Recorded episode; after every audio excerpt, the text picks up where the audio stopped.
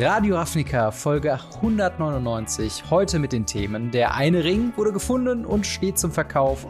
Dann wollen wir ein bisschen Klarheit schaffen in den Herr der Ringe Bundles, Gift Bundles, Szeneboxen und was es da auch noch alles gibt. Und zu guter Letzt Magic Arena News. Wir haben äh, Anthologies angekündigt bekommen und natürlich Ask Us Anything, wenn denn Zeit ist. Aber das mache ich natürlich alleine so mit dem fabelhaften Marc. Wie geht's dir und vor allen Dingen, wo bist du eigentlich gerade?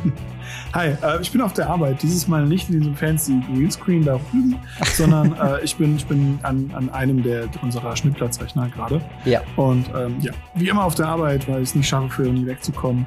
Und deswegen hoffe ich, dass ihr euch uns trotzdem gut hören könnt und auch äh, gut sehen könnt. Und äh, ich bin gespannt auf unsere Folge und ja. Genau, ich kann, ich kann ja persönlich bezeugen, dass ihr auf jeden Fall äh, ausreichend ausgestattet seid vor Ort. Also das sollte technisch, glaube ich, gar keine Probleme geben. äh, was auch ja. keine Probleme gab, ist unsere Kooperation mit Holy. Denn wir können äh, mit stolzem Herzen verkünden, dass wir weitermachen äh, mit dem Holy äh, Energy Drink und dementsprechend ist auch diese Folge gesponsert von Holy, äh, der Alternative zu Energy Drinks und Ice Tea ohne Bullshit. Äh, auf weareholy.com slash Radio Ravnica könnt ihr uns indirekt unterstützen mit einem Kauf bei Holy und sogar Geld sparen. Wir haben nämlich einen neuen äh, Promocode bekommen, Ravnica10. Damit könnt ihr 10% auf eure Einkäufe äh, sparen. Also yes. packt euch die Warenkörbe voll und äh, nehmt euch eure Lieblingsgeschmacksrichtungen mit rein, spart 10% obendrauf. Und wenn ihr Holy noch gar nicht probiert habt, weiterhin gültig ist unser äh, Ravnica 5 Code. Da bekommt ihr das Probierpaket mit äh, auch sogar neuen Geschmacksrichtungen, so wie ich das mitbekommen habe.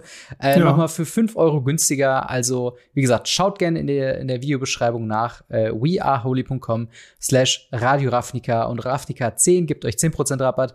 Ravnica 5 gibt euch 5 Euro als Neukunde. Ähm, und dann haben wir auch noch Ankündigungen, denn wir sind mal wieder unterwegs. Ich habe das Gefühl, dieses Jahr sind wir mehr unterwegs als sonst, oder? ja, gut, das könnte vielleicht dran liegen. Dass, vielleicht sind wir auch nur so, das ist nicht mehr gewohnt, dass wir eigentlich immer schon so viel unterwegs waren. Ja, oder, oder letztes Jahr war einfach Corona, deswegen. ja. Aber wo, wo könnte ich Leute denn äh, diesen äh, Sonntag denn treffen?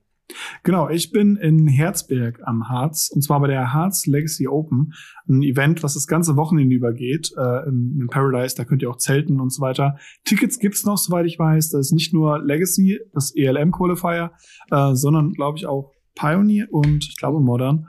Ähm, könnt ihr mal reinschauen tatsächlich. Ähm, das ist ein ganz cooles Event und die Jungs haben, haben mich eingeladen und gesagt, hey, Blackie, hast du nicht Bock vorbeizukommen bei uns im schönen Harz? Und ich gesagt, ja, ich komme vorbei.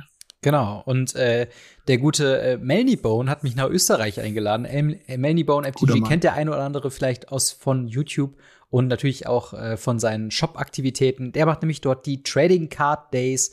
Die sind in Rigasburg bei mhm. Graz. Mhm. Also die nächstgrößere Stadt ist Graz, da werde ich auch landen und äh, dann ein schönes Wochenende verbringen. Vom 20.07. bis zum 23.07. bin ich dann zwischen Barcelona und Berlin nochmal in Österreich. Also, wenn ihr da seid, äh, an unsere österreichischen Fans da draußen, ähm, ich bin dann an der Stelle bei den Trading Card Days, Days und wir beide zusammen sind yes. auf der MagicCon in Barcelona. Wir haben es schon mal gesagt, wir sagen es gerne nochmal. Vom 28. bis zum 30. Juli wurden wir von Wizards of the Coast eingeladen, ähm, da vor Ort zu sein. Äh, wir werden auch vor Ort eine Folge Radio Ravnica aufnehmen. Wir haben den Slot zugesichert bekommen, was schon mal sehr, sehr cool ist. Und ähm, genau, wenn ihr da seid, sagt hi. Wir sind äh, da das ganze Wochenende, werden mal schauen. Du, du hast dich auch schon für ein Event äh, eingetragen, richtig? Für drei. Für, für drei. drei. Events. Für wahrscheinlich ja. alles Legacy, oder? Richtig. Sehr gut. Wobei ich bei dem einen wahrscheinlich nicht mitmachen kann. Oh, äh, das shit. muss ich noch äh, mit dem Support klären, weil ich war übermütig und habe gedacht, ja, trägst du dich für alle drei ein? Und ich nachher gesehen so, hey, da ist unser Slot, wo wir aufnehmen wollen. Oh, Oder? Schwierig. Ja. ja, man muss das äh, bei einem Event von diesem Scale muss man wirklich einiges äh, im, im, Blick haben, damit das alles mm. klappt. Aber ich würde mal sagen, genug der Ankündigung, genug des Sponsorship. Wir packen mal ins erste Thema rein und zwar yes. der eine Ring von Herr der Ringe. Wir kennen das, der äh, One Ring in der Black Speech, äh, den One-on-One, One-of-One-Ring äh, viele haben sich gefragt, wann wird es so sein? Jetzt ist ja. es so grob zwei bis zweieinhalb Wochen äh, nach dem Release des Sets und er wurde mhm. gefunden. Was sind denn die, die Stories dahinter? Wie haben wir denn davon erfahren? Wir haben davon erfahren über PSA. Klassiker. PSA ist eine Grading-Firma, ähm, in Amerika relativ bekannt, eine der bekannteren ähm, Firmen. Und die haben bestätigt, dass sie den One-on-One One Ring gegradet haben. Und Grading heißt natürlich, die prüfen den auch auf Echtheit und schauen, dass alles legit ist und ähm, so weiter und so fort und machen dann auch so ein Protokoll davon. Das kann man sogar einsehen, wenn man den QR-Code scannt und die ja. äh, Transaktionsnummer hat. Und ja, die haben dann bestätigt, wir haben den Ring zum Graden aktuell hier. Und er hat einen neuen bekommen. Da musste ich ein bisschen lachen. Das ist schon ein bisschen witzig auch so. Es gibt diesen einen Ring nur einmal. Da muss Wizards of the Coast alles richtig machen, dass das perfekt wird. Ist eine 9 von 10. Naja, ist okay. Wobei 9 immer noch ziemlich gut ist, oder? Ja, es geht. Also ab 9 redet man von Prestige. Ähm, Near Mint heißt, glaube ich, immer noch 7 oder so. Mhm. Aber 9,5er und 10er sind schon sehr, sehr selten und sollten auch der, der, also das ist wirklich High Class. Und diese Karte soll ja High Class sein. Deswegen ja. hätte ich mindestens mit der 9,5 gerechnet. Ja, aber ich meine, ne, PSA will natürlich auch ehrlich sein. Ich meine, es ist schon ein ja. bisschen witzig, dass die einzige individuelle Einzelstückkarte in Magic, die kommerziell rausgegeben wurde, dass sie halt nicht perfekt ist. Aber ja. äh, das Ganze hat auch Wellen geschlagen außerhalb von, von Magic the mhm. Gathering. Wir haben Artikel von Hipsters of the Coast, ähm, die darüber berichtet haben. Äh, du hast schon gesagt, PSA hat darüber getwittert und auf der, der ähm, Homepage quasi das rausgehauen. So richtig confirmed, zumindest in meinen Augen, war es aber erst, als Wizards of the Coast selbst auf Twitter selbst, ja. bestätigt hat. Ähm, du hast es ja auch bei Instagram dann an dem Freitag geteilt und ich weiß noch, ja. ähm, ich war natürlich FNM Pioneer spielen und ich habe das dann bei dir gesehen und dachte so, ja Leute, ich glaube gerade wurde der One-on-One-Ring äh, gefunden und alle wurden waren tatsächlich für eine Sekunde silent. Also es war schon ja. so ein Ding, wo man denkt Geil. so, oh krass, so dieses Ding, worüber wir seit Monaten reden, seit der Ankündigung, mhm. ist jetzt passiert und ähm, wir wissen nicht viel über die Person die ihn gezogen hat. Ähm, Gott sei einem, Dank für ihn. Genau, äh, Gott sei Dank an ihn. Äh, aber Wall Street Journal berichtet, äh, dass äh, die Person äh, in dem Gebiet um Toronto, also in Kanada, ähm, sein muss, denn er hat einen äh, kanadischen Rechtsanwalt beauftragt, jetzt quasi den Verkauf abzuklären. Also hm. eine, eine, Rechtsanwaltskanzlei hat jetzt gesagt, alles klar, wir haben unseren Klienten, dieser verkauft diesen PSA gegradeten äh, 9 von 10 One-on-One One Ring in Black Speech. So, er, bitte nur ehrlich gemeinte äh, Anfragen stellen an diese äh, ja, Rechtsanwaltskanzlei. Und äh, ja, da, da kann man doch erstmal nur eines sagen, und zwar herzlichen Glückwunsch an die Person, yes. die es gezogen hat. Ähm, yes. es, es, es, also es gibt sehr viel, was so gemunkelt wird. Unter anderem hat mhm. sich ein Local Game Store äh, in dem, im Vorgebiet von Toronto gemeldet, der meinte, dass ein Cousin von jemandem, der regelmäßig in dem Laden ginge, den wohl gezogen hätte. Mhm. Weil dort auch quasi Rückfragen gestellt worden ist, was man jetzt denn machen sollte oder so. Bestätigen lässt sich sowas natürlich nicht. Aber ähm, was den Anschein hat, ist, dass es sich hierbei nicht um einen Sammler handelt, der den gezogen hat. Ist das, ist das in, deiner in deiner Ansicht was also freut dich das oder sagst du, okay, zu erwarten war eigentlich, dass es irgendein Sammler äh, öffnet, der einfach 10.000 von diesen Boxen gekauft hat? Ich finde es tatsächlich äh, wie gedacht. Also es ist jeder, der 10.000 Stück davon öffnet, hat dieselbe Chance wie der, der einen Booster öffnet. Meiner Meinung nach. Ähm, natürlich, ja. jetzt fangen alle Mathematiker an zu sagen, nein, der hat so und so viel Prozent Chance.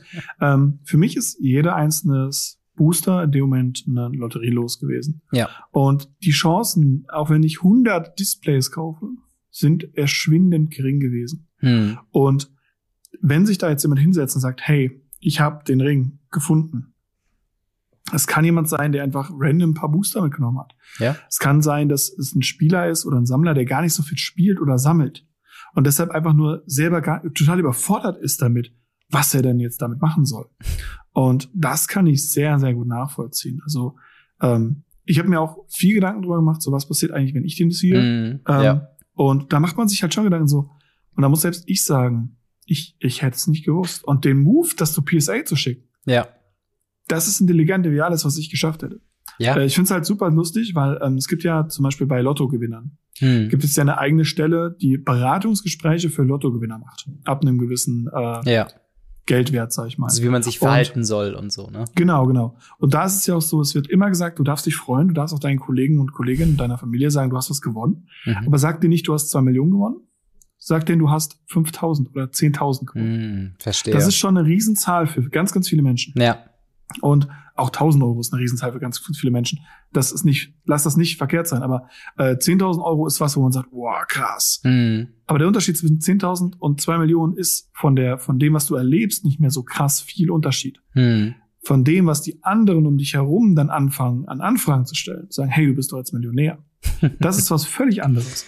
Und ja. dahin zu gehen und die Kontenance zu, zu haben, wirklich keinem was zu sagen, das Ding einfach nur still und heimlich nach PSA zu schicken und ähm, dann dort gesagt zu bekommen, ja übrigens, es ist, es ist echt und dann zu sagen, okay, ich nehme jetzt den nächsten und äh, nehme den Anwalt und der verkauft das. Ja. Das ist schon sehr professionell, meiner Meinung nach.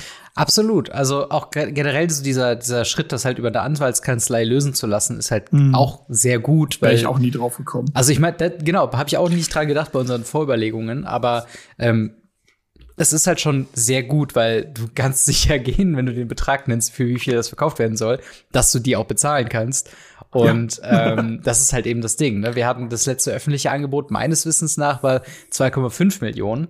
Ja, ähm, und eine Paella. Und eine, genau, eine Paella und eine Reise nach Europa war irgendwie noch mit drin. Also das war schon, ähm, da wurde schon hoch gepokert. Ich meine, die Anwaltskanzlei hat gesagt, alle Angebote ab zwei Millionen bekommen mhm. Consideration. Mhm. Also wird halt geschaut, ob das was Ernsteres sein könnte. Ähm, aber ja, wie, wie glaubst du, wird die Reise des Rings weitergehen? Schwierig zu sagen. Ich kann mir vorstellen, dass es Leute gibt, ähm, wie zum Beispiel Post Malone, der ja wirklich bereit ist, sehr, sehr viel Geld dafür zu verlangen. Mhm. Ähm, Leute, die im Rampenlicht stehen, die schon seit Jahrzehnten im Rampenlicht stehen, die wirklich berühmt dafür sind, dass sie eine Menge Kohle ausgeben, dass irgendjemand sich davon den schnappt. Ähm, oder ich kann mir vorstellen, dass einer der größeren Prestige-Stores, also so ein Channel Firewall oder so, ähm, wirklich hingeht und sagt, wir haben diese eine Karte. Und das ist halt ein Investment, das wir eingehen für was, was nur teurer wird. Ja.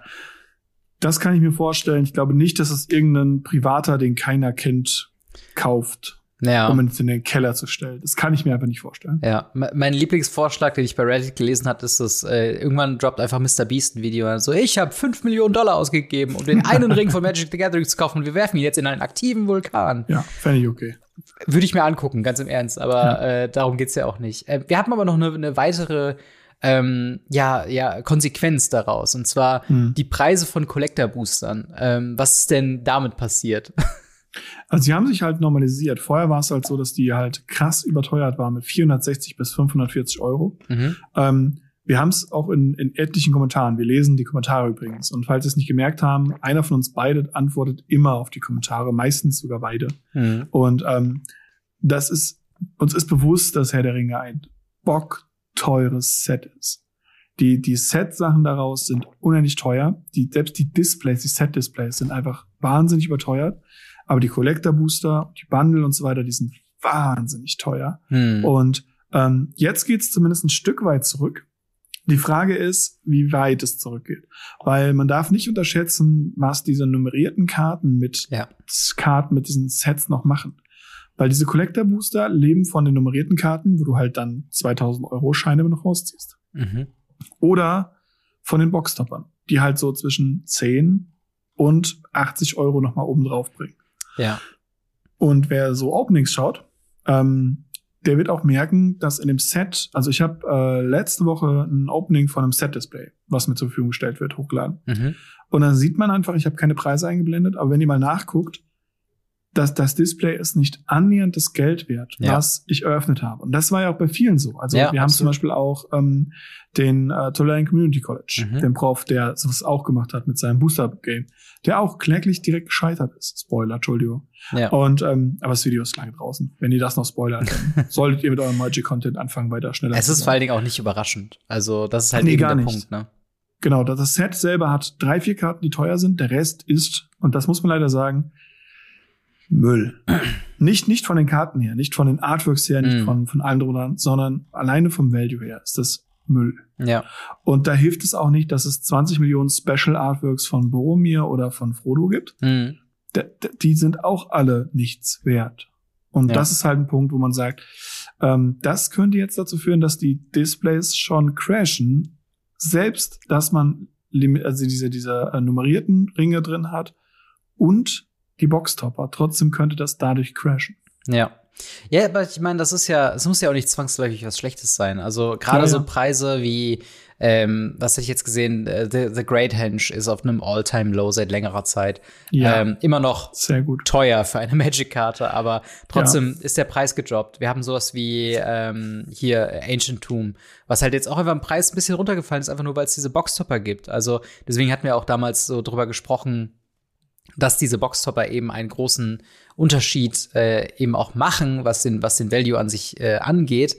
Aber ähm, genau, dafür ist es halt auch da, dass er diese Jagd nach diesem, nach diesem Ring und auch nach den seriellen Karten eben auch dafür sorgt, dass wir eben äh, ja günstigere Karten bekommen. Und auch wenn der Ringe als Set vielleicht jetzt nicht den höchsten Value hat, finde ich trotzdem gibt's halt eine Sammelbarkeit in dem Set selbst mit den Karten, die da drin sind, die halt eben flavorful sind, die auch spielmäßig Spaß machen.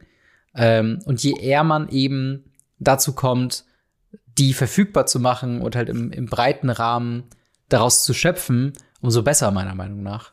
Aber natürlich bleibt so ein bisschen die Frage, was sind denn überhaupt noch Chase-Karten, jetzt nachdem der eine Ring gefunden worden sind? Also klar, es gibt die Soul-Ringe, die seriellen, aber gibt's aus dem Main-Set denn Karten, die sonst noch an irgendwelchen Wert dazu gewonnen haben, beziehungsweise die man jetzt irgendwie im Blick behalten sollte beim Booster öffnen? Schwierig. Also man hat sowas wie Last March of the Ends oder äh, Sauron the Dark Lord, Gandalf the White. Das sind halt Karten, die halt kosten halt irgendwie acht Euro oder so. Man, normalerweise würden wir dann sagen, okay, das, das sind ja acht Euro Karten, das ist ja voll gut. Jetzt darf man nicht vergessen, dass das Set halt überall zwischen sechs und acht Euro kostet, das Booster. Und ihr damit halt eure euren Preis kaum reinbekommt. Das heißt, wir haben mit Spiteful Banditry Delighted Halfling, Orkish Bowmaster und The One Ring die einzigen vier Karten, an denen ihr euer Booster positiv macht. Ja. Ihr habt, wie gesagt, mit Gun of the White, Sauron und March of the Last Ends und vielleicht noch Aragon, the Uniter oder sowas. Ähm, dann kommt ihr zumindest even. Ja. Aber ja, da ja. hört es halt schon auf. Genau, aber gerade für Leute, die das Set entweder äh, ja dann, dann nicht aus Boostern erfahren, so in gewisser Weise, hat man eigentlich eine ganz gute Chance, sich vielleicht so ein komplettes Set zu sehen. Ich habe auch in den Kommentaren ähm, oder im Discord auch gelesen, dass manche Leute wirklich vorhaben, sich dann aus dem Herr der Ringe Set eben äh, einzelne Decks zu bauen oder halt eben zu sagen, okay, ich sammle jede Karte und klar sind diese vier Karten teuer und gerade The One Ring mit die, seinem Einfluss auf Modern und Co sehr, sehr gefragt gerade. Aber wenn es die einzige 60-Euro-Karte ist, ist es ja noch okay. Dann kann man das, glaube ich, verschmerzen, mhm. äh, wenn man auf, die, auf den Weg der gesamten, äh, für, für den gesamten Preis oder für das gesamte Set halt eben ist. Die Nazgul sind halt noch teuer. Stimmt, stimmt. Ja, das, das muss man auch sagen. Wobei ist da zu erwarten, dass die irgendwann mal günstiger werden, weil irgendwie, ich hätte schon jetzt gern neun Nazguls, aber ich will nicht 10 Euro für jeden Nazgul ausgeben. Also ich glaube tatsächlich nicht. Ich glaube tatsächlich, die meisten werden so zwischen acht und zehn Euro tatsächlich bleiben. Ja, aber auf jeden Fall eine spannende Geschichte. Gerade so die finanziellen Aspekte um äh, Herr der Ringe mhm. und den einen Ring. Es ist jetzt, das, das zeigt mal wieder, wie sehr oder wie sehr solche Preise halt auch vom, vom Hype leben. Gerade so diese 500 mhm. Euro Collector Booster haben das ziemlich gut gezeigt. Das ist unabhängig von dem, was im Set selber drin ist, einfach so eine Chase-Karte reinpacken, äh, das hält schon seinen Wert. Ähnlich war es ja, glaube ich, bei ja. den Masterpieces auch bei Zendikar wo man halt immer diese, diese Chance auf dieses Lotterieticket irgendwie hatte und das hat irgendwie den Preis dann doch noch über Wasser gehalten. Aber ja, ich meine, wie seht ihr das mit dem einen Ring von Herr der Ringe und den Preisdrop danach?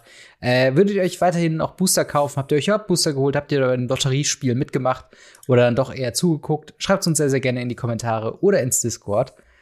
Und ähm, wir machen mal weiter äh, mit einem Thema, was wir letzte Woche schon angekündigt haben. Und zwar Herr der Ringe, Bundle, Gift-Bundle, Szenenboxen, ganz, ganz viele verschiedene äh, Produkte gibt es da. Wir haben, glaube ich, noch nie so eine volle Produktpalette gesehen wie äh, zu Herr der Ringe.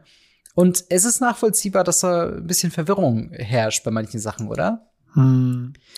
Ja, ich finde schon. Also es ist halt, sie, sie haben komplett neue Sachen eingepackt, sie haben äh, verschiedene Zeitslots gemacht, wo manche Sachen rauskommen, andere nicht. Mhm. Und äh, ja, also alles in allem. Es ist, es ist schon, weird. es ist schon verwirrend. Vor allen Dingen gerade, okay, die Frage hat sich jetzt erledigt, wo der eine Ring gefunden worden ist, aber gerade so die Frage, wo kann der One Ring drin sein? Hm. Und wo ist er garantiert nicht drin? Oder wo ist er garantiert drin, aber nicht die One-on-One-Version? Ja. Und wir dachten, wir nehmen das mal zum äh, ja, An Antrieb, um einfach mal drüber zu sprechen, was sind da für nicht Boosterboxen, nicht Collector Boosterboxen, nicht Decks oder sowas, sondern was es in diesem Zwischenrahmen so alles gibt, wie das preislich einzuordnen ist und was einem da erwartet. Und ich glaube, wir fangen mal an mit dem klassischen Bundle oder früher auch Fatpacks genannt von Herr der Ringe. Mhm. Die sind so, ich habe mal nachgeguckt, bei so 80, 85 Euro momentan, äh, laut halt eben Card Market Preise und äh, beinhalten ähm, aktuell die üblichen acht Set Booster, die es eben gibt. Äh, plus eben bei Herr der Ringe gibt's noch vier Traditional äh, Foil Alternative Art Card, äh, die eben diese Szenerie zeigen mit äh, Sam, Frodo, The One Ring und Gollum. Also dieses erste Szene, die wir so mal gesehen haben, die ist komplett da drin. Ähm, und äh, ja, wie, wie siehst du das mit, den, mit, dem, mit dem Bundle? An sich, wie gesagt, 80 Euro ist so ungefähr, ich würde sagen, das, das Doppelte oder? Also, wenn du das für 80 Euro irgendwo findest, kaufe ich das. Okay. Instant. Weil es ist nicht für 80 Euro auf Card Market. 90 ah, okay. Euro plus. Okay. Plus okay. Versand meistens. Also du hast dann teilweise 93, 90 Euro plus 6,54 Euro und so weiter. Also es ist eher Richtung 95 ja. bis 100 Euro pro, Dis, äh, pro Bundle. Ja. Das ist eher der, der, der Alltag. Ähm, kann ich einen Tipp geben? Durchsucht eure Müller, eure äh, GameStops ja. und so weiter und so fort. Ich habe jetzt bei Müller äh, eins gefunden für 65 Euro. Das ist ein sehr guter Preis, wenn genau. man und sich überlegt, halt, dass da der One Ring drin ist, der halt alleine schon genau. 65 Euro wert ist. Genau, es ist halt 64,99, so steht es auch auf der Webseite. Online ist übrigens alles ausverkauft.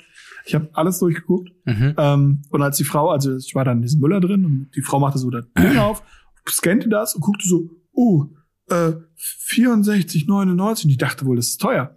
Und wollte schon zurückstellen. So, nehme ich, haben sie noch mehr? Und sie guckte mich an so, nee, das ist das einzige und letzte. Ja, okay, dann nehme ich das mit. Ja. Und ich habe Bilder gesehen vom Kollegen von uns, äh, auch bei unserem Discord, äh, Grüße gehen raus, der hat den GameStop bei sich leer gekauft und hat irgendwie fünf oder sechs Displays für 75 Euro gekauft. Ja. Auch das 20 Euro unter allem, was sie unter Kartmarke kriegt. Ja. Das ist Wahnsinn. Und ähm, das ist halt sehr, sehr cool, wenn du da halt solche Bundles irgendwo günstig kriegen kannst. Ansonsten muss ich ehrlich sagen, finde ich das mit dem Bundle so, so schlimm. Also weil, jetzt dieses Bundle im Speziellen ja. oder okay? Inwiefern? Ja, weil ein Bundle, ein Bundle sollte nicht diesen Preis haben. Ja. Ich finde es okay, sowas wie ähm, dieses Completed Bundle, ähm, sowas wie Gift Bundle oder mhm. so, die dann einen höheren Preis haben sollen, weil noch ein Collector Display drin, was was Besonderes drin ist und so weiter und so fort. Das ist gar kein Problem.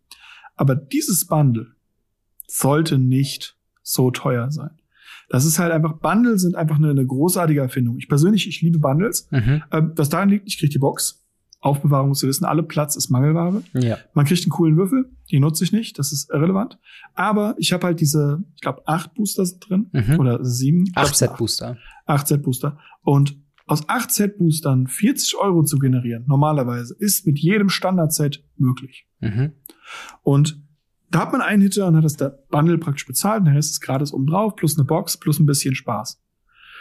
Finde ich großartig. Hier jetzt 90 Euro. Ja, ihr habt den Ring drin für 65, das heißt, ihr zahlt 30 Euro und müsst dann aus sieben Set-Boostern 30 Euro rausholen, was nahezu unmöglich ist, wie wir gerade eben schon gesagt haben. Hm. Das finde ich zu viel. Also wenn das Ding ja. irgendwie 65, 70 Euro kostet, fände ich das okay. Mhm. Und habe ich auch dafür bezahlt, das ist kein Problem. Aber sonst, uh, schwierig. Inwiefern glaubst du, kommt das bei, bei dem Herr der Ringe Bundle, also bei dem regulären Bundle, das worüber wir jetzt gerade reden, wie viel von dem Preis glaubst du kommt von den garantierten Karten, die da drin sind? Fast alles. Ja. Also ich, es, es wird es wird einfach dieses ähm, ich bekomme da eben den den One Ring drin. Ähm, The One Ring wird aktuell viel gespielt. Wir haben letzte Folge darüber geredet, wie er im Modern und auch teilweise auch im Legacy mhm. super performt. Und ähm, ich habe am Wochenende, ich glaube, wir hatten, ähm, wir waren, ich war ja beim ELM Qualifier ja. in, in Experion in Köln ich glaube, da waren drei oder vier Leute, die nur als Combo-Deck so ein mono-braunes The One Ring-Deck hm. gespielt haben. Plus, ich habe noch in anderen Decks dann auf einmal The One Ring drin gesehen, so in einem Lance oder so, ja. wo es einfach klasse ist, den da drin zu spielen. Und dann im Modern mit ein paar Leuten geredet, die auch gesagt haben, also es gibt halt so drei, vier Decks, da wird der hart drin gegrindet. Mhm. Und wenn du dieses Deck spielst, dann brauchst du den. Ja. Und dann ist es einfacher, sich für 90 Euro ein Bundle zu, also damals halt noch für 80 Euro ein Bundle oder für 70 Euro ein Bundle Mhm. zu kaufen, um einen Rabatt auf deinen The One Ring zu bekommen. Ja, weil die quasi die Booster und, und die anderen Karten, die da drin sind, die sind quasi for free, wenn der eigentliche Preis Genau. schon so im Bereich äh, 60, 70 Euro halt allgemein liegt, ne? Genau. Ja, also das ist, äh, also das ist auf jeden Fall ein, eines der Bundle, die es gibt. Äh, die andere nächstgrößere Edition ähm, ist das Gift Bundle. Und auch das ist halt Mhm. eben was, oder die Bundle Doppelpunkt Gift Edition. Ähm, das haben wir auch schon häufiger gehabt, äh, meistens mit einem äh, Collector Booster äh, ein bisschen aufgehübscht. Hier fehlen jedoch die, ähm, ja, die, äh, die Szenenkarten. Also hier haben wir keinen garantierten One Ring drin. Ähm, aber trotzdem ist das halt eine Karte, die, oder es ist ein, ein Bundle, was äh, auch für gutes Geld hingeht. Also es ist nochmal einen Tacken teurer. Ähm, und äh, ja, ich weiß nicht, wie, wie ist deine Meinung jetzt zu dem, zu dem Gift-Bundle? Lohnt sich das jetzt eigentlich noch, nachdem The One Ring auch wieder äh, losgeworden ist? Viele Leute haben ja auch spekuliert, dass der One Ring, also die 1 von 1 in so einem Gift-Bundle ist, weil das leicht später erst kam. Ähm, wie, wie siehst du das?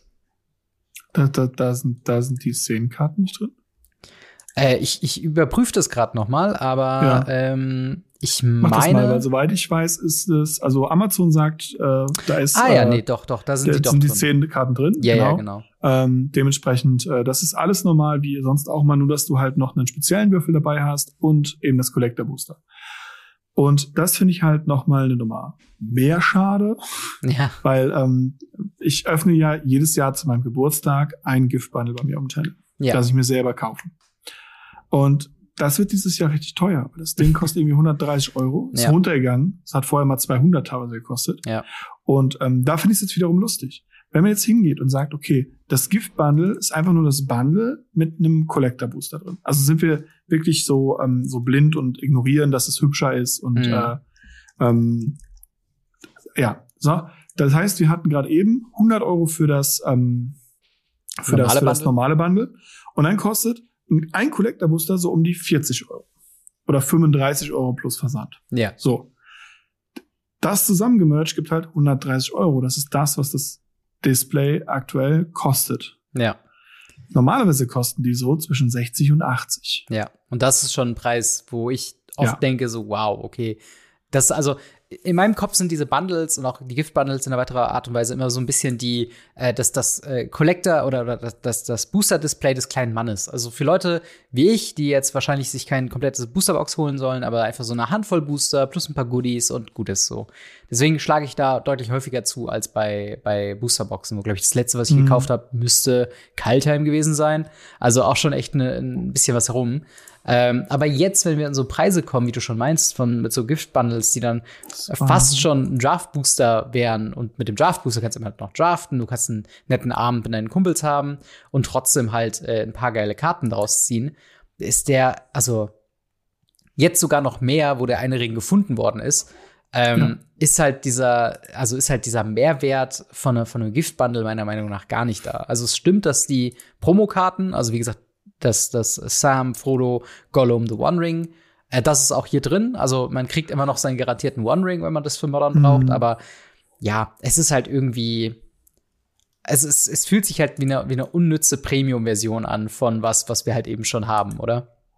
Absolut. Also es ist, es ist wirklich traurig, dass es auf diese Dinge ist. Wie gesagt, die Gift-Bundle, man hat bei ganz vielen Leuten ähm, die ganzen äh, Online-Dumper, sage ich mal, haben sie halt immer online stehen, so, so 65 Mhm. bis äh, äh, 70. Und keiner hat mehr welche. Ja. Also das finde ich halt interessant. Ähm, ich bin mal gespannt, wie viele Leute ihre Angebote storniert bekommen, wie viele Leute halt äh, ihre Sachen nicht bekommen. Ja. Ähm, davon gehe ich dieses Mal sehr, sehr stark aus. Muss dabei aber sagen, ich hoffe einfach, dass die Gift-Bundle noch ein bisschen fallen. Ja. Also die Gift-Bundle sollten meiner Meinung nach, können die, wenn alles gut läuft, können die schon ihre 110 Euro kosten. Mhm. Weil es ist ein Gift-Bundle, Collector Booster 35, Display 75, könnte man ungefähr mit 110 Euro mit Rabatt und so weiter ja. ganz gut machen. Ähm, aber 130 ist mir auch zu viel. Definitiv. Und da hört es aber auch noch nicht auf, denn in der Nee. Second Wave von, von Herr der Ringe, also wir bekommen ja im November noch mal eine Produktpalette geliefert. Ähm, darin unter anderem nochmal Collector Booster und Collector Booster Display. Ich glaube, wir bekommen nochmal Jumpstart Booster, eine Volume 2 davon. Aber mhm. worauf wir uns jetzt hier fokussieren sollen, sind die äh, Herr der Ringe, Geschichten aus Mittelerde, Szene, Szenenboxen. Ähm, die sind preislich, zumindest was die Vorverkäufe zeigen, zumindest was ich jetzt so gefunden habe, ungefähr da einzuordnen, wo Bundles normalerweise sind. So im Bereich 40, 50 Euro. Ähm, aber da muss man ein ganz großes Ausrufezeichen dran machen. Das ist kein Bundle. Das ist auch nicht in der Art und Weise, was drin ist, äh, in irgendeiner Form ein Bundle. Denn jede Box beinhaltet, Moment, ich mache mir hier die, äh, die Liste nochmal auf, damit ich diesmal nichts falsch sage. Ähm, wir haben drei Set Booster, wir haben sechs Traditional Foil Borderless Scene Cards, ähm, sechs Art Cards und halt ein Paper Display Easel, also so ein, so ein Aufsteller wahrscheinlich. Ähm, mhm. Aber diese Szenenkarten, die sind halt nicht playable. Also da werden keine spielbare Karte. Das sind halt wirklich wie beim Set Booster die Karte, die keiner haben will, vorne als Schutz. Ähm, die gibt's da halt einfach in der Form, dass man sich die schön irgendwo hinhängen kann, dass eine Szene daraus äh, geformt ist, also quasi wie so ein äh, ja, Puzzle-Version von einem Artwork. Ähm, mhm. Aber unterm Strich für Magic-Spieler und Sammler, was da drin ist, ist eben drei Set-Booster. Und das Ding kostet dann eben 40 Euro. Es gibt vier verschiedene Versionen. Es gibt ähm, ja verschi also verschiedene Szenen einfach. Also man sieht hier halt eben einen Kampf zwischen ähm, den Hexenkönig und anderen fliegenden Nazguls. Wir haben eine mit äh, Aragorn. Playmate, genau, also es gibt halt verschiedene Motive von den wirklich ziemlich geil aussehenden Artworks. Das will ich gar nicht runterreden. Aber ja, das ist, ähm, wenn, man, wenn man da nicht genau hinguckt auf dem, auf dem Vorbestellerpreis, man sieht nur irgendwie Herr der Ringe Box, 40 Euro. Äh, wird man da irgendwie so ein bisschen hinters Licht geführt oder ist das etwas überdramatisiert? Aber ich finde es schwierig, tatsächlich sowas zu sagen und sowas aufzubauen. Weil alles in allem sind es eigentlich ganz coole Sachen, wenn man weiß, was drin ist. Ja. Das macht mir ein bisschen Sorgen halt. Ja, also ich finde halt auch eben diese, diese Formulierung auch irgendwie komisch, weil halt sie sagen hier was bei den Contents. Also wir haben die offizielle wpn.wizards.com Produktliste ähm, und da steht halt bei Content six Traditional Foil Borderless Scene Cards, six Art Cards, also glaube ich, sind das halt einfach dieselben, nur halt einmal in Foil, einmal in Non-Foil, drei Set Booster und äh, Paper Display Easel. Also naja, die Art Cards könnten auch die ähm, die Art Cards in den Set Boostern gemeint sein. Ja, ach so, meinst du das? Ja, aber das ist schon richtig, dass diese sechs Szenenkarten, dass diese eben nicht ähm, in irgendeiner Form spielbar sind, oder? Ja, das ist genau die Frage. Weil ähm, es könnten ja auch Scene-Cards, können ja auch sein, dass es Scene-Ding sind. Ich habe es, es ist so weird und das finde ich halt das, das Schlimme daran. Es ist so undurchsichtig, es ist so schwierig herauszufinden, was da drin ist, was genau nicht da drin ist, mhm. wie die Sachen aussehen werden, weil wir können es noch nicht. Ihr werdet es wahrscheinlich schon kennen, weil die kommen jetzt am Freitag raus. Das heißt, zum Release dieses Podcasts könnt ihr die Sachen schon kaufen. Nee, die Szenenboxen kommen im November. Sorry. Im November. Genau. Okay, weil das, ähm, da, da, das Gift-Bundle kommt am 7.7. Genau, genau. Das, das Gift-Bundle, das kommt jetzt quasi in der ersten Welle an Produkten. Oh Gott, das ist später so raus. Aber wir bekommen ja, ja noch mal eine Novemberwelle zum Weihnachtsgeschäft. Und das oh ist ja, halt stimmt. Da kriegen wir noch das äh, die die Special äh, Collector Edition. Genau, die ohne ohne nummerierten Karten. Die sind die ist so special, die hat weniger als das erste. Ja, nee, da, da wäre ich mir nicht so sicher, so. weil wenn man das Artwork sieht, also sie haben extra gesagt, dass sie Dinge verändert haben. Ja. Und es kann sein, dass sie einfach äh, Artworks genommen haben, die sie vorher, die es vorher nicht gab, also ein eigenes Special Frame dafür erscheint. Hm. Und es kann natürlich auch sein, dass sie da andere nummerierte Sachen, wie zum Beispiel One of One Frodo reinpacken. Na, also also ja, könnten sie machen. Ähm, machen sie wahrscheinlich nicht. Aber ein One-on-One Frodo, also ich wäre wär bei dir, wenn das heißt irgendwie ein von 500 oder 0 oder ja. x von 500, das so Karten. Nummerierte Karten werden, werden wahrscheinlich in diesem anderen D Display drin sein.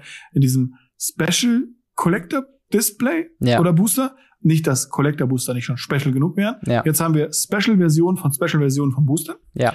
Ähm, und äh, ja, die sind halt wahrscheinlich, meiner Meinung nach, wenn ich das richtig gelesen habe, einfach nur andere Artworks man könnte jetzt vermuten, dass sie irgendwie auch aus dem Herr der Ringe Zeichentrick geklaut sind, genau wie das Secret Lair. Aber äh, keine ja. Ahnung, das weiß ich nicht, das weiß noch niemand. Aber das ist genau das Problem. Es gibt so viele Waves an Produkten, die mhm. rauskommen, so viele verschiedene Sachen. Und es ist so, so undurchsichtig, meiner Meinung nach. Ja. Weil kaufe ich mir jetzt ein Bundle für 85 Euro oder mehr, 100 Euro haben wir jetzt gesagt, mhm ein Gift-Bundle für 130 Euro, eine Scenebox für 40 Euro, ähm, keine Ahnung, was dieses Collector Display Special Edition ist mhm. und so weiter und so fort. Was, was kaufe ich jetzt? Was, was ja. ist überhaupt interessant? Wir haben ehrlich gesagt, also ich habe ehrlich gesagt, bin ich ehrlich, keine Ahnung, weil es ist so, ja. so viel und so weird. Dann haben wir immer noch Commander Decks, Set Booster, mhm. Draft Booster, äh, normale Collector Booster, ähm, Starter Sets und so weiter. Es ist so eine dicke Palette an Karten. Ja, definitiv. Und das ist halt eben auch noch, also das sind nur die, die Produkte, was Produkte beinhalten können oder nicht beinhalten können.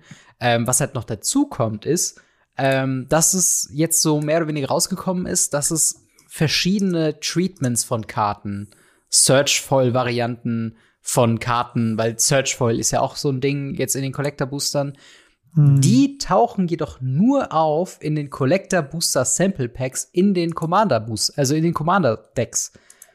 Was halt wieder so ein ah. Aspekt ist. Ich habe das nur am Rand so mitbekommen, dass es da irgendwas Spezielles, was es nur in diesen Sample Packs, was nochmal zur Erinnerung, zwei Karten sind. In jedem Booster sind zwei, also quasi zwei Foil Random Karten aus dem, aus dem Set drin. Und wenn davon eine Search Foil ist, dann gibt's die halt eben nur da und noch nicht woanders. Es ist noch offen, ob das halt heißt, dass die jetzt in der November-Wave drin sind. Ähm, also von meiner Seite aus, äh, haltet eben die Ausschau nach, ob ihr dann auch wirklich da euch was holen wollt. Wie gesagt, Bundle im Bereich 85, wenn es gut läuft. Jetzt wahrscheinlich durch den One Hype eher, äh, One Ring Hype eher so äh, im, im 100er, 110 Euro Bereich. Gift Bundle sollte eigentlich im 100 äh, bzw. 110 Euro Bereich sein, ist jetzt aber wahrscheinlich auch 130 plus. Und im November kommen nochmal 10 Boxen, die sich vielleicht lohnen könnten für 40 Euro, aber beinhaltet nur drei Set-Booster und vielleicht, vielleicht aber auch nicht spielbare Szenenkarten. Ähm, ich hoffe, damit sind alle Klarheiten beseitigt zu diesem Thema. ähm, in dem Sinne, ja, äh, wenn, äh, wie seht ihr das? Also habt ihr euch äh, ein Bundle noch ergattern können, als es ein guter Preis war? Äh, schlagt ihr zu bei den Szenenboxen? Seid ihr gespannt, was die Second Wave von Herr der Ringe noch so bringt? Freut ihr euch drauf, dass es mehrere, also das Produktpalette nicht in einem Schub rauskommt, sondern halt so gestaffelt rauskommt? Schreibt uns gerne in die Kommentare oder im Discord. Würde mich sehr freuen, da von euch zu lesen.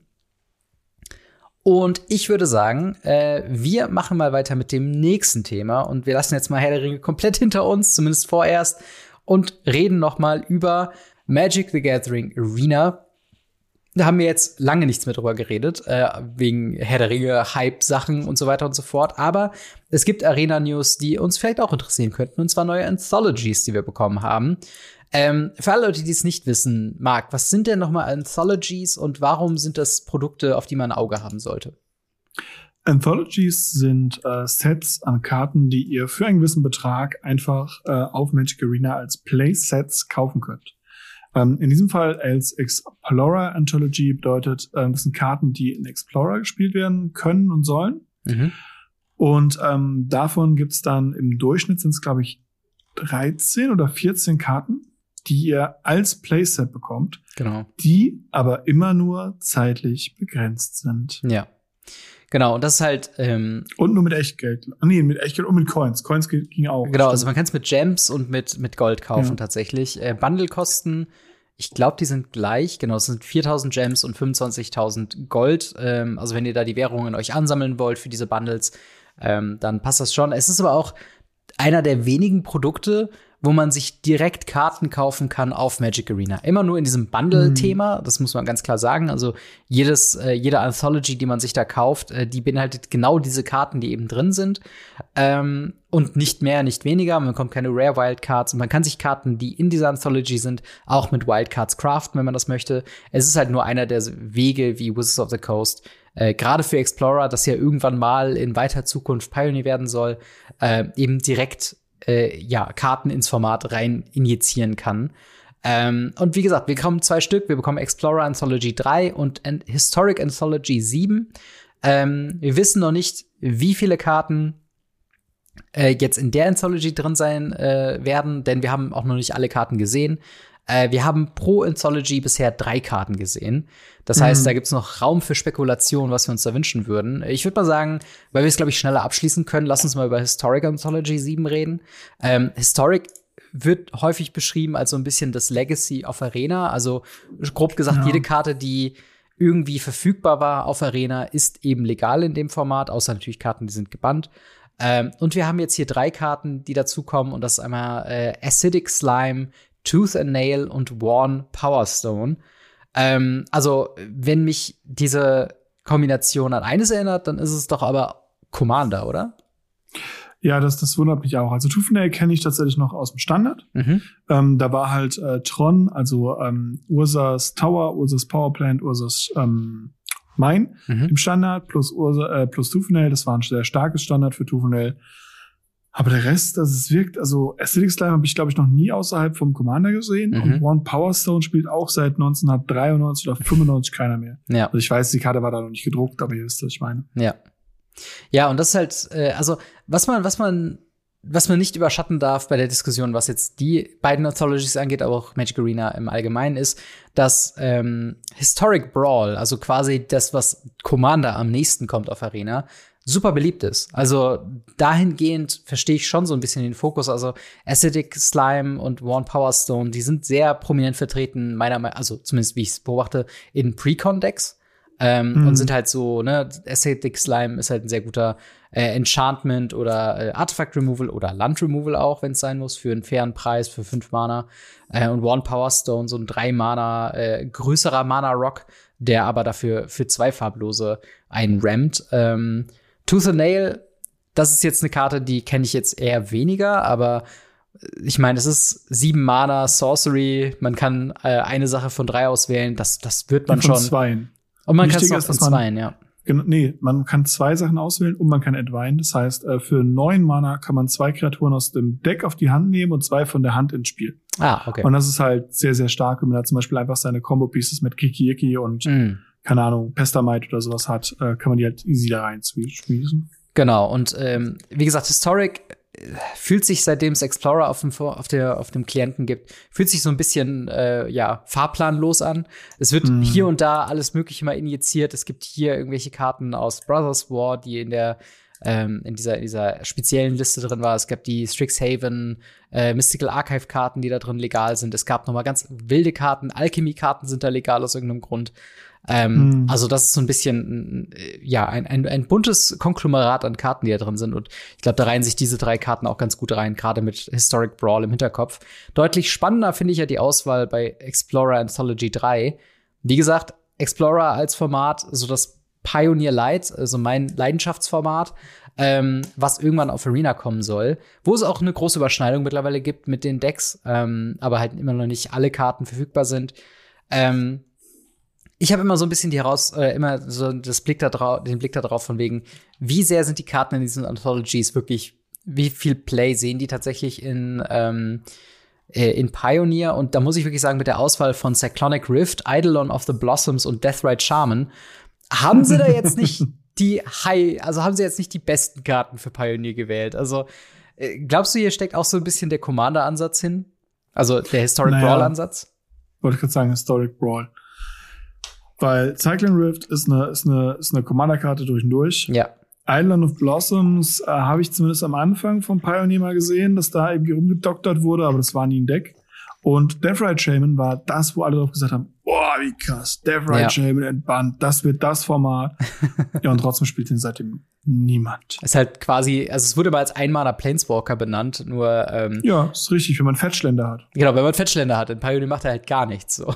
nee, gar nichts. Und deswegen ja, ist eine sehr spannende Auswahl. Ich finde sie sehr müllig, ähm, ja. meiner Meinung nach. Ähm, ähnlich wie ich auch das Historic nicht so gut finde bisher. Aber wenn wir eins gelernt haben, dann, dass Wizards meistens damit überrascht, dass sie zwei, drei gute Hits reinnehmen. Mhm. Wofür man sich da schon mal kaufen kann. Ja. Und der Rest sind meistens so, ja, ja, ist, ist okay. Ja, das, das ist halt so das Ding. Da denke ich halt auch, ich, ich halte jetzt mal gerade noch meine, meine, meine Wutzügel im Zaum äh, was das angeht, weil ich hier Eidolon of, the, of Blossoms sehe, äh, anstatt irgendeine Karte, die sich Play sieht. Ähm, und ja, also ich muss halt sagen, da kommt gewiss noch was. Also wie gesagt, normalerweise sind das so ja 17 bis 20 Karten in so einem in so einer Bundle äh, oder in so einer Anthology. Von daher ist da noch Raum für mehr.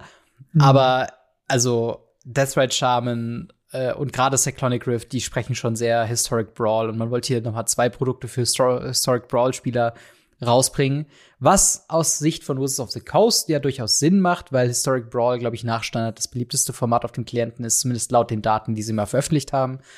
Ähm, von daher, äh, ja, schauen wir mal rein. Äh, wie, wie würdest du denn sagen, ähm, was für Karten wären denn deiner Meinung nach noch spannend für die Historic Anthology? Ähm, hättest du da irgendwelche Wünsche aus dem Legacy, wo du sagst, okay, das wäre so ein richtiger Powerbrecher, das könnte mal das Format irgendwie, irgendwie umwerfen? Ähm, ich weiß nicht, gäbe es da irgendwas, wo du sofort drauf zeigen könntest und sagen könntest, hey, das wäre mal geil?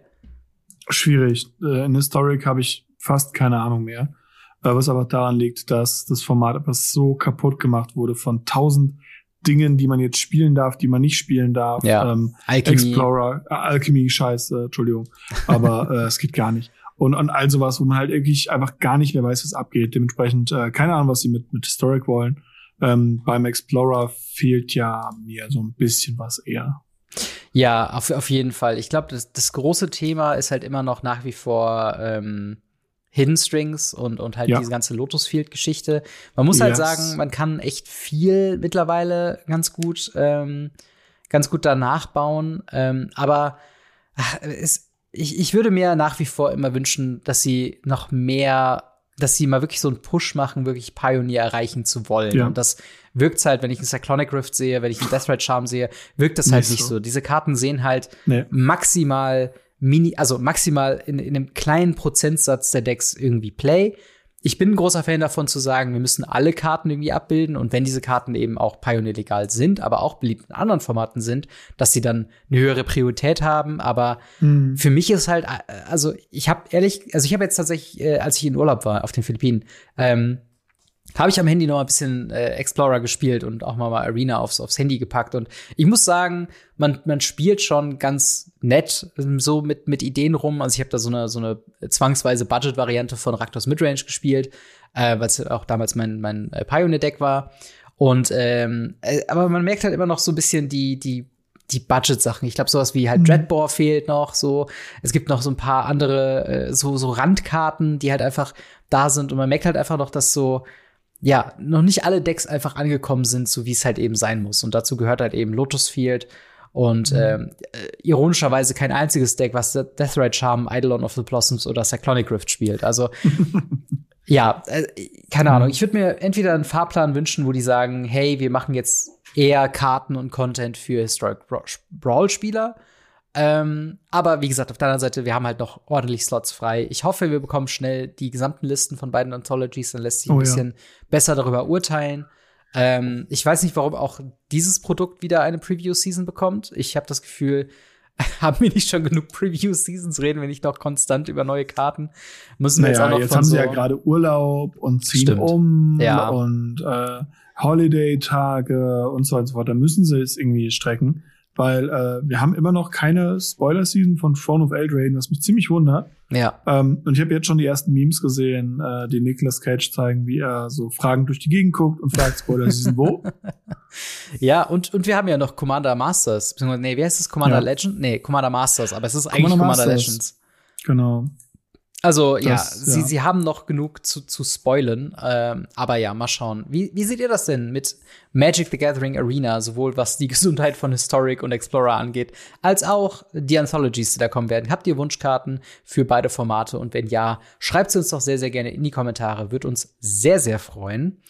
Und absolut, apropos Kommentare, wir haben ein paar Kommentare bekommen in unserem Ask Us Anything Thread.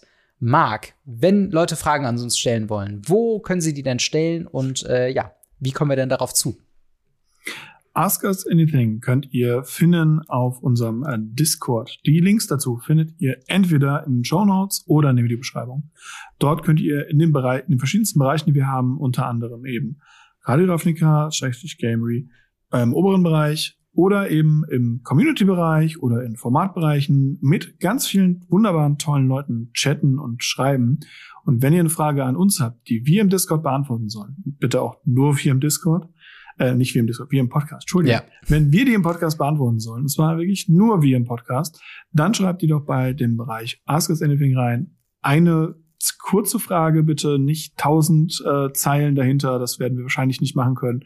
Und äh, jedes Mal eine, eine Frage, ein eigenes Enter wäre ganz nett. Ja. Und dann könnte es passieren, dass wir früher oder später, wir geben uns Mühe, früher oder später äh, eure Frage beantworten. Genau, und da starten wir doch mal mit äh, einer Frage vom guten Vollbitter, der fragt, yes. äh, Tag, gesa äh, Tag gesagt, Jungs, ähm, wie, seht, wie sieht eigentlich euer Setup aus, womit ihr aufnimmt, beziehungsweise wie sieht es hinter der Kamera aus? Eine sehr spannende Frage gerade für dich, weil du bist gar nicht bei deinem gewohnten Setup. Aber kannst du, kannst ja. du sagen, was für Technik du so verwendest? Ist das sehr anders wie das, was du gerade da hast? Äh, spannenderweise nicht. Also äh, mein Mikrofon ist das Rode NT1, meine Kopfhörer sind die ähm, äh, Biodynamics DT770 Pro. Mhm. Äh, meine Kamera ist eine ähm, boah, Panasonic VZ727. Ähm, und das ist normalerweise das Setup, plus halt ein paar Leuchten. Äh, hier habe ich jetzt gerade den OBS-Board in 4K, beziehungsweise den Greenscreen da hinten noch rumstehen mit äh, Z90 und also richtig krassen Kamerasachen. Ja. Äh, daheim habe ich es halt nicht. Ähm, und äh, mein Greenscreen ist auch einfach nur ein äh, grünes Rollo, wie man sich das in jedem äh, Laden kaufen kann, das Rollos verkauft. Und ähm, da habe ich einfach ein grünes Rollo gekauft mit so einer weißen Kette mit diesen Kügelchen, wo ja. ich das hoch und runter ziehen kann. Und das hängt jetzt mitten in meinem Raum drin. Funktioniert ja äh, für unsere Zwecke ziemlich gut. Äh, yes. Von meiner Seite aus, ich äh, habe tatsächlich letztens, ich weiß nicht, ob man es merklich merkt, äh, mir eine neue Kamera äh, organisiert, die lustigerweise mhm. auch als Webcam funktioniert. Das ist eine Sony CV1, die habe ich mir letztens mhm. mal geholt, gerade mit den ganzen Events im Hintergrund, dass ich da auch mal anständig vloggen kann und nicht immer mit dem Handy herumrantieren kann. Ähm, dann habe ich als Mikrofon das Rode SC 450. Musste ich mal kurz äh, mir den Nacken verrenken, um das hier zu sehen in meinem äh, äh, Arm. Äh, das wird eingespeist in ein Focusrite äh, Audio-Interface. Ähm, das ist, glaube ich, aus der Scarlet Edition. Ähm, und genau, das ist so, wir, wir nehmen das, glaube ich, beide über OBS auf. Das heißt, wir haben alle so unsere ganzen Gerätschaften, die da so reingehen. Und äh, genau, dann nehmen wir Video und Audio eben äh, gleichzeitig auf, beziehungsweise teilweise auch nochmal separat über Audacity. Ähm, mhm. Mein Greenscreen, den wir halt heute jetzt nicht da haben, äh, ist tatsächlich auch von Elgato der Greenscreen. Das ist dieser mhm. Schnieke, den man so auf den Boden stellen kann, einfach hochziehen kann. Und der hat für meine Zwecke ganz gut funktioniert, weil ich im Büro jetzt nichts fest installieren wollte und irgendwie eine Decke schrauben wollte. Mhm. Ähm, ich hoffe, das war hilfreich. Ich hoffe, das war aussagekräftig genug. Ähm, und da würde ich sagen, springen wir doch mal zur nächsten Frage. Und zwar vom Steven, der fragt, gab es schon Änderungen bei Magic, die euch anfangs überhaupt nicht zugesagt haben, die ihr aber im Nachhinein als sehr gut befindet? Das ist auch eine sehr spannende Karte. Also so ein bisschen, ähm, ja, vorhinein so ein bisschen Bias gegenüber neuen Mechaniken oder neue Änderungen. Ähm, Gibt es da irgendwas, woran du dich erinnern kannst, wo du sagst, es hat mir gar nicht gefallen am Anfang, aber mittlerweile finde find ich es doch ganz gut? Auf jeden Fall. Und zwar äh, ziemlich einfach der London Mulligan. Mm. Ich mhm. fand den London Mulligan richtig schlimm. Äh, ich habe äh, vorausgesagt, dass Combo Decks unendlich stark wurden. Waren sie am Anfang auch. Mhm. Ähm, und äh, mittlerweile mag ich den Mulligan sehr, weil man einfach viel, viel besser damit Mulligan kann, als das, was man halt, äh, naja, davor als Mulligan hatte. Ja. Ich weiß gar nicht, was bei mir wäre. Ich glaube, ähm, also eine Änderung in Magic ist, glaube also wo ich auch immer noch kritisch drüber bin, aber ich glaube, bei mir ist diese Aufteilung in den verschiedenen Booster-Sorten, das ist, glaube ich, ein großer Part, wo ich häufiger drüber nachdenke, wie ich das jetzt finde. Und ich würde auch immer noch nicht sagen, dass ich so hundertprozentig d'accord gehe, äh, dass es wirklich eine gute Änderung ist, aber gerade die Set-Booster sind tatsächlich für meine Zwecke oftmals ziemlich, ziemlich positiv gewesen. Wobei ich am Anfang echt dachte, okay, warum nimmt man jetzt diesen ganzen Special-Kram aus den Draft-Boostern raus? Warum macht man die günstigeren ähm, Warum entwertet man die günstigeren Booster äh, mhm. denn je? Ähm, und, und ja, also und, und vielleicht, wenn das auch gilt, ähm, Fire Design. Fire Design ja. ist so ein Thema, ähm, was heiß diskutiert wurde, was jetzt kein Pun auf dem Namen ist und tatsächlich mhm. aber so ist, weil zur Zeit, als Fire Design angekündigt wurde, eben wir diese Horrorzeit hatten mit Uro, mit Oko, mit äh, grün-blauen Karten, die einfach jedes Format dominiert haben. Aber ich muss sagen, gerade mit Blick auf Pioneer finde ich es schon echt ganz nett, dass Standardkarten eben äh, stärker sind allgemein, dass so ein bisschen man äh, ein, eine Karte in verschiedenen Formaten sehen kann. Und mhm. äh, ich weiß nicht, inwiefern das Fire Design zu verschulden ist, aber ich mag die Designphilosophie der Sets aktuell schon sehr. Also was die, was die reine Qualität der, der, der Listen angeht von, von Booster-Produkten, geht das schon klar. Mein Problem ist mehr in der Masse an Booster-Produkten. Ich hätte gerne eine längere Zeit, wo ich Sachen genießen kann, bevor das nächste kommt. Mhm. Ja, ähm, kann ich verstehen. Aber sehr, sehr coole Frage. Äh, die nächste Frage ist von Chaos Keks und sie fragt, äh, ist Magic zu teuer geworden und wie seht ihr das?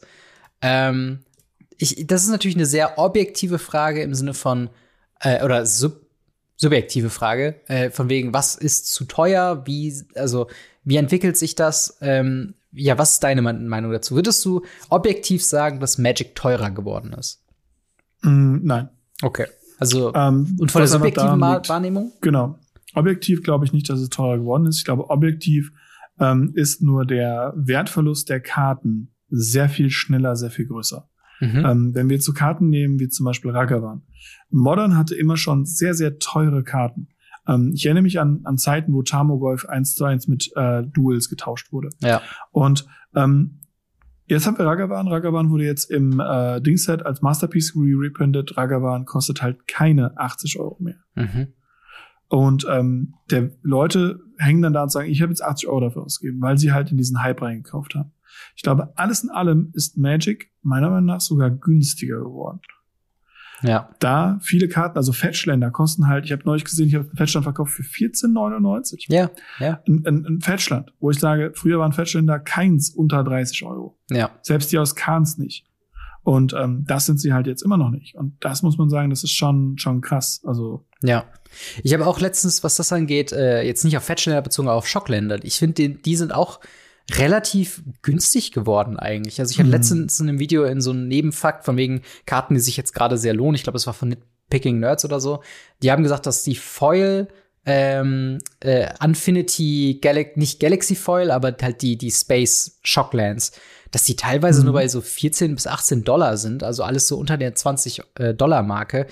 Ich habe jetzt nicht nachgeguckt, ob das in Euro auch so ist, aber Daraus schließe ich, dass einfach gerade Schockländer, zumindest jetzt nicht Raktos und nicht Simic, ähm, hm. Schockländer halt relativ günstig sind. Ich meine auch so Sacred Foundry und sowas, die kriegt man oder auch Godless Shrine. Ich glaube, die kriegt man tatsächlich ziemlich, ziemlich günstig gerade. Also ja. verhältnismäßig, wenn man historische Preise betrachtet. Ja. Ähm, und was ich aber noch sagen wollte zum Thema ähm, Magic ist äh, oder zu teuer geworden. Ich finde halt immer, man muss halt gucken, von welcher Seite man das so sieht. Also, was wir jetzt gerade besprochen haben, ist ja so ein bisschen diese individuelle Karte und, und, und Staple. Ähm, Geschichte, äh, dass halt ne Länder brauchst du immer und Fetch und Schockländer gehören zu den besten Non-Reserved-List-Ländern, die man eben hat in Magic.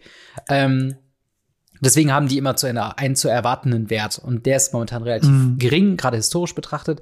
Aber auch ich würde selbst so weit gehen und sagen, dass je nachdem, auf welches Format man sich einlässt, je nachdem, was man sich für ein, für ein Power-Level an, anmaßt, ähm, und wenn man vor allen Dingen Sealed-Produkte umschifft, kann man Magic sehr, sehr günstig machen. Also, ähm, mhm. ich habe es heute in dem Podcast schon mal gesagt, aber mein letztes, meine letzte Boosterbox, die ich mir vollwertig gekauft habe, einfach nur um sie zu rippen, war halt wirklich Kaltheim.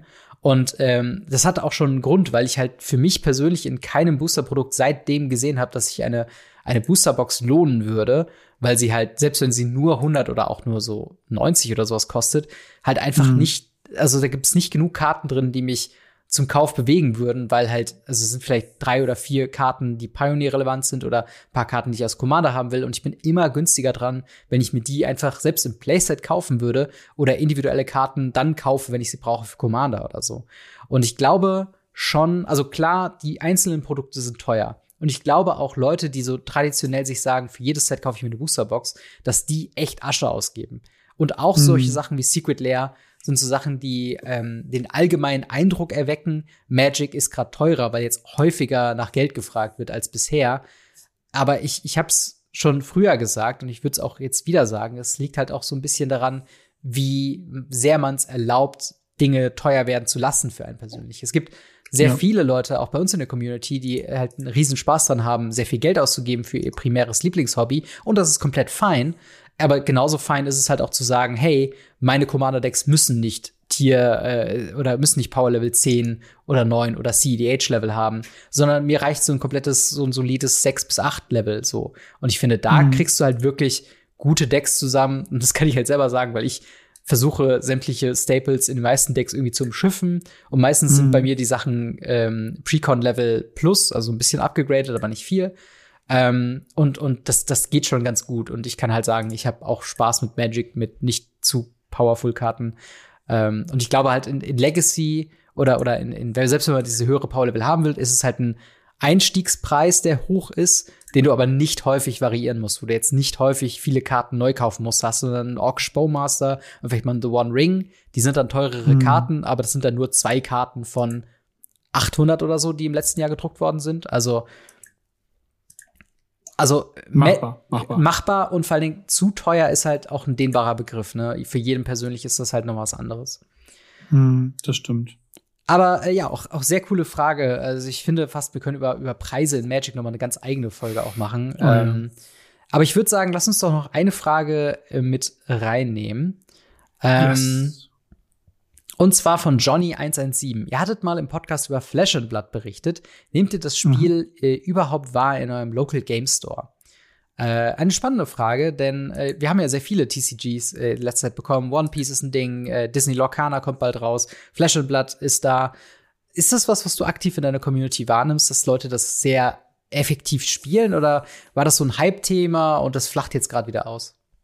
Also bei uns haben wir einfach das Problem, dass unser Local Game Store nicht herkommt. Ähm, das muss man einfach sagen. Wir haben jetzt, ähm, weil sich der äh, neue, der dort arbeitet, ähm, nachdem ich gekündigt habe, mhm. sehr stark für One Piece einsetzt, haben wir eine One Piece Community. Mhm. Ansonsten ist da alles runter und drüber gegangen, weil wir eben die Zeit und auch das Investment von Personalressourcen nicht hatten, diese Communities aufzubauen. Man muss aber sagen, diese Communities brauchen Zeit und ähm, die muss, muss man sich selber reinfuchsen, am besten einen Judge haben und so weiter und so fort. Und ähm, naja, das kostet halt Zeit. Dementsprechend sehe ich außer Magic und Yu-Gi-Oh! praktisch nichts ja. im Store. Also was, was bei mir im Store, äh, also wo ich halt regelmäßig in Berlin hingehe, sehe, ist halt wirklich sehr viel One Piece auch. Einfach nur, weil da die Leute halt auch Bock haben und es ist praktischerweise auf einen anderen Tag gelegt als der Friday Night, der offensichtlich geblockt hm. ist von Magic. Ähm, Flash and Blood sehr selten. Also liegt aber auch daran, ich bin ja auch nicht jeden Tag im Laden. Ich kriege die Community außerhalb von Freitag nicht viel mit. Es kann sein, dass es, also ich bin mir ziemlich sicher, dass es in Berlin eine aktive Flash- und Blatt-Community gibt. Ähm, aber wie die sich entwickelt und was da so für Machenschaften sind, weiß ich nicht wirklich. Ich habe mir jedoch sagen lassen, dass das momentan ja schon sehr sich stabilisiert, was halt so ne, die, der Hype um neue Produkte angeht, was generell so die Preiskultur angeht. Ne. Es gibt natürlich immer noch diesen diesen, diesen, dieses Vorurteil bei Flash and Blood, dass es ein extrem teures TCG ist. Das muss nicht unbedingt der Fall sein. Ähm, aber ja, also es scheint ein, ein gesund wachsendes Format zu sein, ähm, aber ist wahrscheinlich sehr lokal abhängig, ob man da eine Community hat oder nicht. Ähm, hm, Denke ich auch.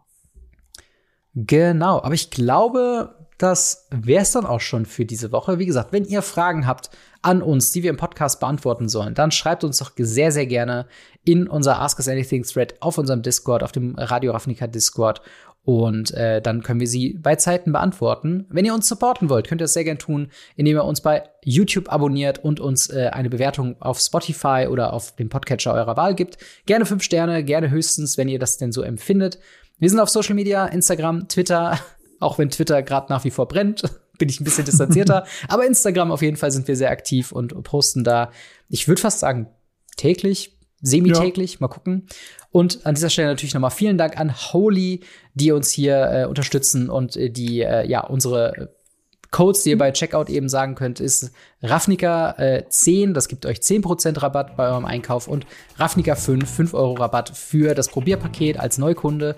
Gilt das dann, äh, könnt ihr euch da gerne austoben. Die, der Link ist in der Videobeschreibung und in den Show Notes weareholy.com slash Radio Ravnica. Und natürlich besten Dank an unsere äh, Unterstützer auf Patreon, unter anderem dabei Buster Madison, Kobe Power, Cybertop, Easy Reader 24, Fixie H, General Götterspeise, Jan W., Siren und der gute Sascha H. Vielen, vielen Dank für euren monatlichen Support und auch vielen, vielen yes. Dank an dich, Marc, für eine weitere Woche Radio Ravnica. Immer wieder gerne. Und dann hören wir bzw. sehen uns nächste Woche wieder zur 200. Folge Radio Ravnica. Ob wir da was Besonderes hm. geplant haben, verraten wir noch nicht. Checkt's raus. Nächste Woche Freitag. Haut rein, bis dann. Ciao. Ciao, ciao.